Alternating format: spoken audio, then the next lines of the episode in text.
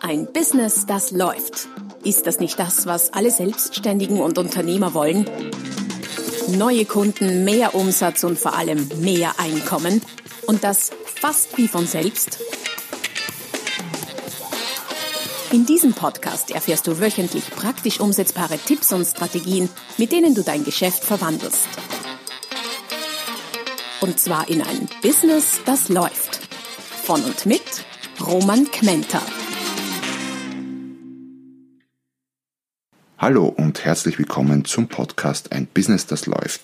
Folge Nummer 95 mit dem Titel Geheimwaffe Kundenselektion. Warum dir die richtige Kundenauswahl viele Probleme, die du jetzt möglicherweise hast, erspart.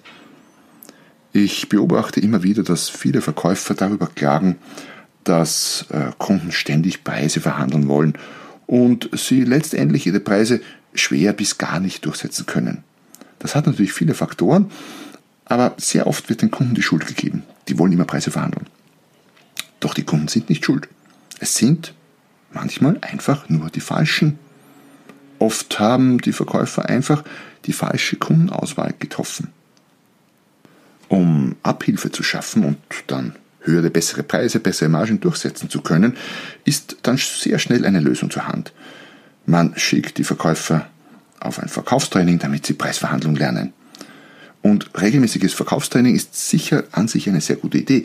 Doch das beste Verkaufstraining, Verhandlungstraining, wie auch immer, bringt wenig bis gar nichts, wenn der Grund für die Probleme und die Preisthematiken nicht in der Preisverhandlung bzw. Gesprächsführung liegt, sondern in der Kundenselektion. Ihr kennt sicher das Sprichwort äh, mit den Eskimos und den Kühlschränken und so. Ich behaupte, nur dumme Verkäufer versuchen, Kühlschränke an Eskimos zu verkaufen. Oft ist die Kundenselektion einfach die falsche, obwohl oder weil gar keine aktive Kundenauswahl erfolgt ist. Die Idee, dass ein guter Verkäufer eben alles verkaufen kann, ist falsch bzw. unintelligent. Selbst wenn man eingesteht, dass ein guter Verkäufer im Verkaufstraining lernen kann, vieles an viele zu verkaufen, ist es trotzdem nicht besonders schlau, das zu versuchen. Es gibt Kunden für gebrauchte VW Golf und auch für nagelneue 911er Porsche. An die falschen Kunden zu verkaufen, geschweige denn mit den falschen Kunden hohe Preise und Deckungsbeiträge erzielen zu wollen, ist ein mühsames und bisweilen einfach unmögliches Unterfangen. Wenn du also ständig an der Hürde scheiterst, dass deine Kunden das, was du anbietest, nicht kaufen, weil es ihnen zu teuer ist, dann sieh dir doch mal deine Kunden respektive deine Kundenselektion sehr kritisch an. Und ja, natürlich kann es auch daran liegen, dass dein Produkt oder deine Dienstleistung irgendwie nicht wertvoll genug ist oder noch besser gesagt nicht wertvoll genug wirkt und rüberkommt im Kopf des Kunden.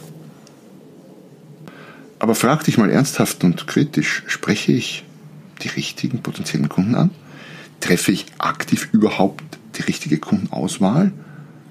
Übrigens auch bei den bestehenden Kunden oder Stammkunden kann das eine sehr spannende und für dein Geschäft sehr profitable Frage sein. Denn auch ein Stammkunde, der seit Jahren kauft, kann im Grunde ein falscher Kunde sein. Und wahrscheinlich kennst du solche oder hast solche vielleicht sogar. Ich gestehe, es passiert auch mir immer wieder mal, dass ich die falsche Kundenselektion treffe, die falsche Auswahl. Und ich bereue es danach auch immer wieder mal. Das sind dann zum Beispiel Vorträge, wo der Redner nach zehn Preisverhandlungen zwar sein Honorar für den Vertrag zugestanden kriegt, für den Vortrag zugestanden kriegt, aber dann bei den vereinbarten Reisespesen, meist einem kleinen Bruchteil der Gesamtkosten des Events, im Nachhinein irgendwie herumdiskutiert wird. Falsche Kunden.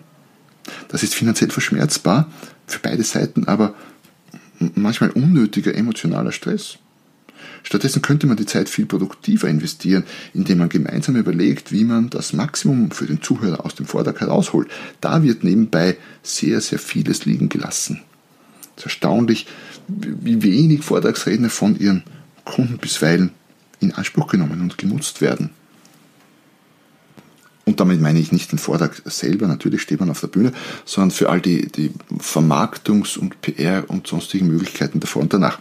Aber das würde das Thema hier jetzt sprengen und führt auch zu weit weg. Ich habe dazu mal einen sehr ausführlichen Artikel geschrieben.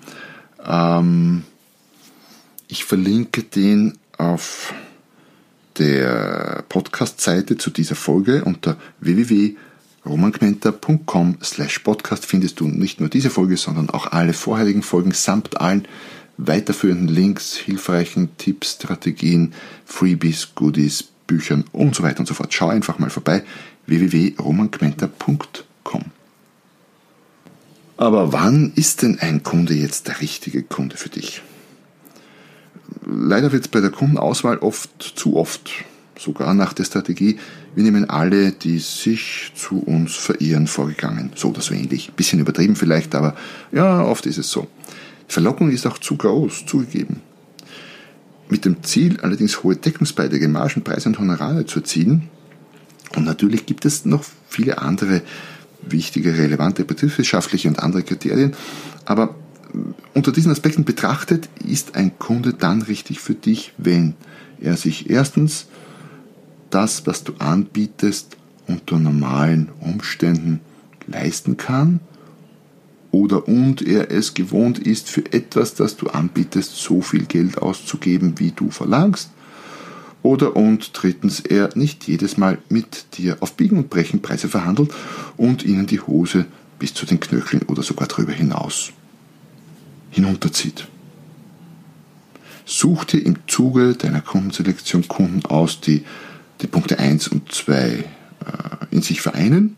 Das heißt, er kann sich das leisten und er ist es gewohnt, sich das zu leisten und dafür Geld auszugeben. Da ist schon mal sehr viel gewonnen.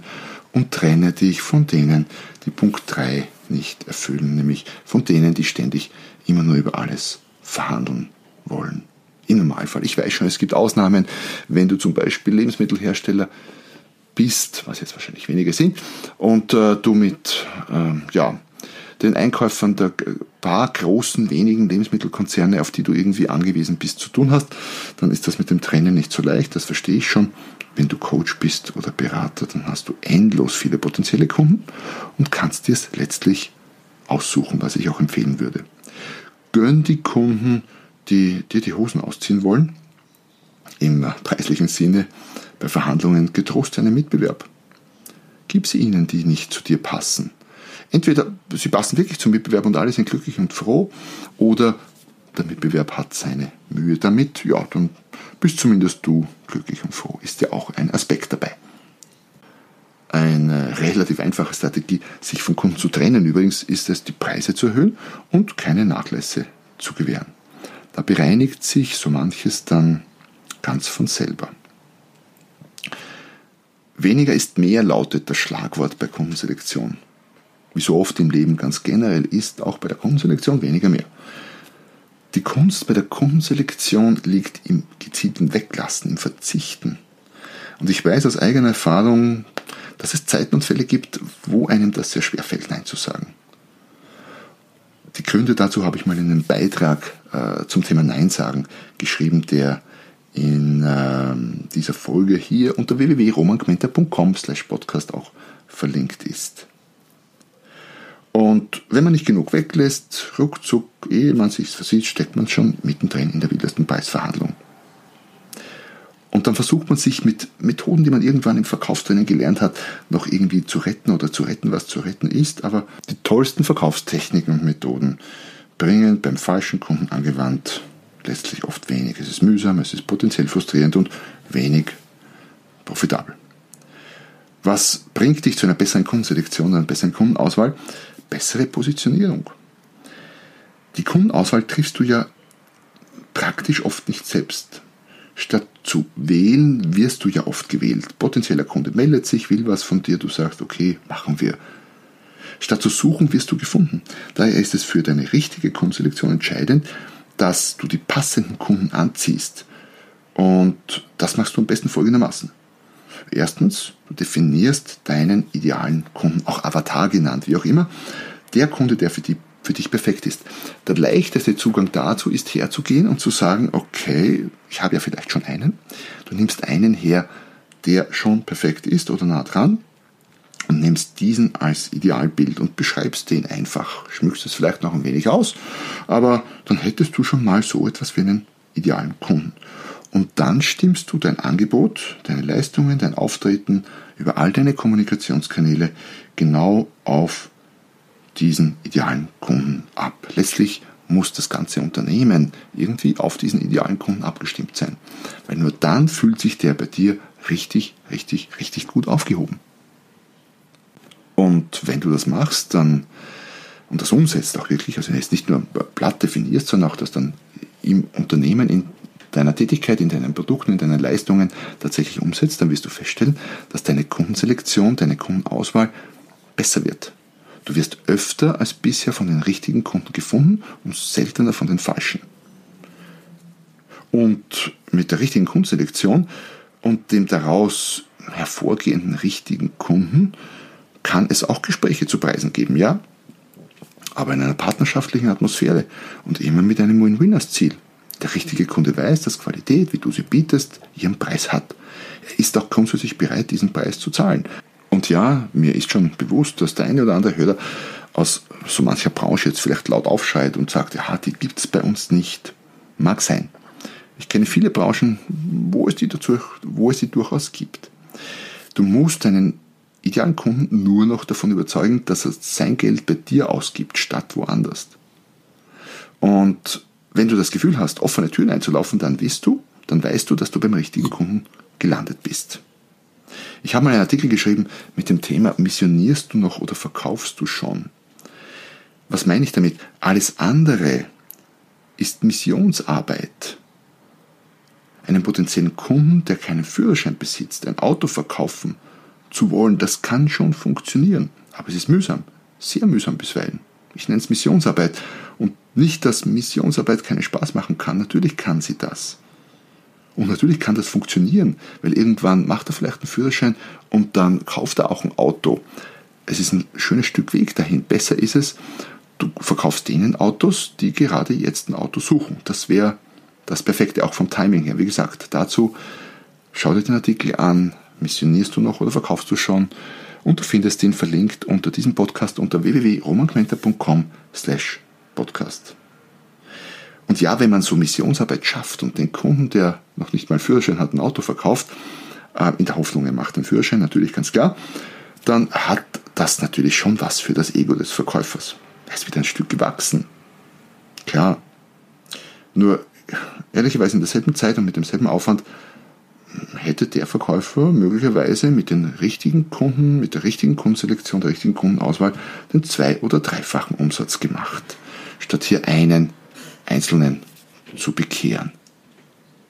Du kannst dir also die Frage stellen, letztlich auch Ego oder Umsatz, wofür entscheidest du dich? Geht es dir im Verkauf darum, das Ego des Verkäufers, in dem Fall dein Ego, äh, zu, zu, zu bedienen, dass es wächst, oder geht es dir darum, wirtschaftlich erfolgreich zu sein und mehr Umsatz und höhere Deckungsbeiträge zu erzielen?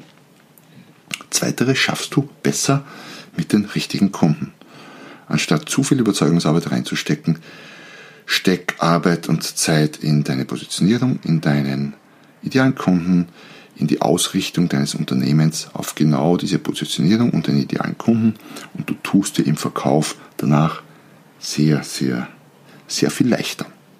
Ja, damit bin ich am Ende angelangt, am Ende eines Beitrags, wo es, boah, jetzt rückblickend betrachtet, weniger so die klassischen Tipps gab, die ich sonst so ganz gerne bringe, sondern eher fast eine, eine Predigt, ja, es war fast eine Predigt, eine Predigt für, den, für eine gute Kundenselektion, für den idealen Kunden, weil ich einfach sehe, dass hier in vielen Bereichen noch viel, viel zu tun ist.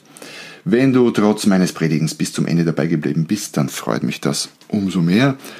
Ich äh, danke dir, dass du äh, möglicherweise nicht zum ersten, sondern zum zigsten Mal schon einen Podcast von mir gehört hast. Solltest du immer noch keinen Kommentar hinterlassen haben, dann wäre das jetzt die Gelegenheit. Äh, schau mal bei iTunes vorbei oder auf der Podcast-Plattform deiner Wahl. Hinterlass mir eine Rezension mit einem kleinen Kommentar. Ich freue mich drüber. In dem Sinne, Dankeschön und bis zum nächsten Mal wenn es wieder heißt, ein Business, das läuft. Noch mehr Strategien, wie du dein Business auf das nächste Level bringen kannst, findest du unter romanquenter.com. Und beim nächsten Mal hier auf diesem Kanal, wenn es wieder heißt, ein Business, das läuft.